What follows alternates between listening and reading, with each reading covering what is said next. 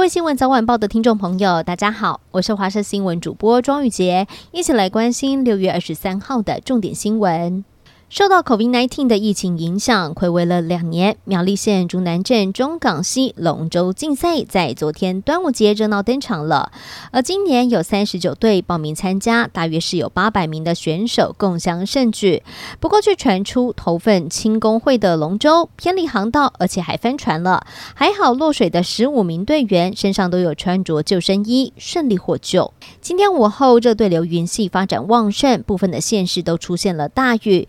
气象局也发布了大雨特报，并且针对了台北市、新北市发布了大雷雨的即时讯息。而就在今天下午，淹水的灾情也纷纷传出，像是在捷运中和站外面，因为淹水无法通行；而另外在板南路，淹水的深度来到了三十公分高，用路人只能够涉水通行，民众是叫苦连天。夏天极端高温之下，国道的火烧车事件也增加。根据统计，国道火烧车每一年的平均高达一百二十五件，而其中在去年更是出现了一百四十件。高公局就提醒了，行车之前最好一定要特别注意车辆的保养跟检查，就可以避免火烧车的事故。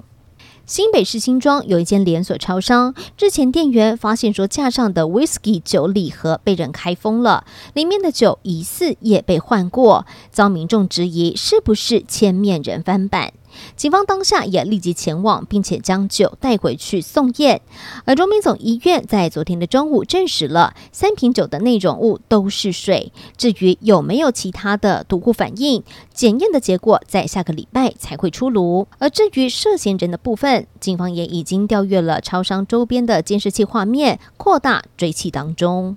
端午连假，南部地区有好几个景点都涌现了人潮，像是在高雄寿山动物园，端午连假的门票两个月之前就已经被抢光。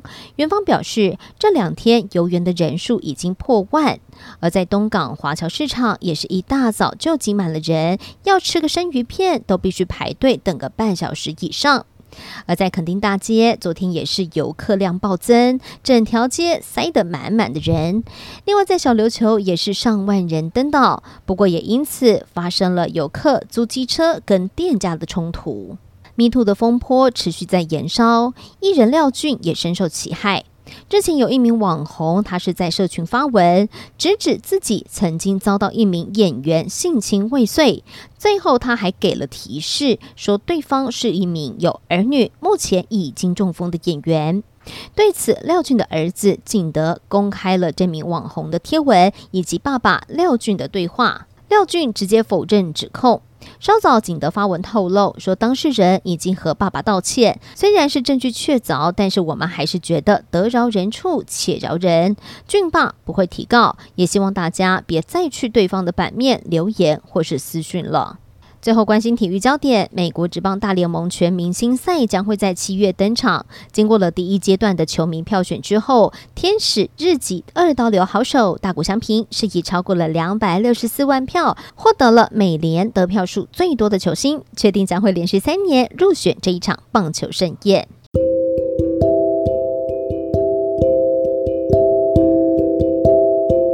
以上就是这一节的新闻内容，非常感谢您的收听，我们下次见。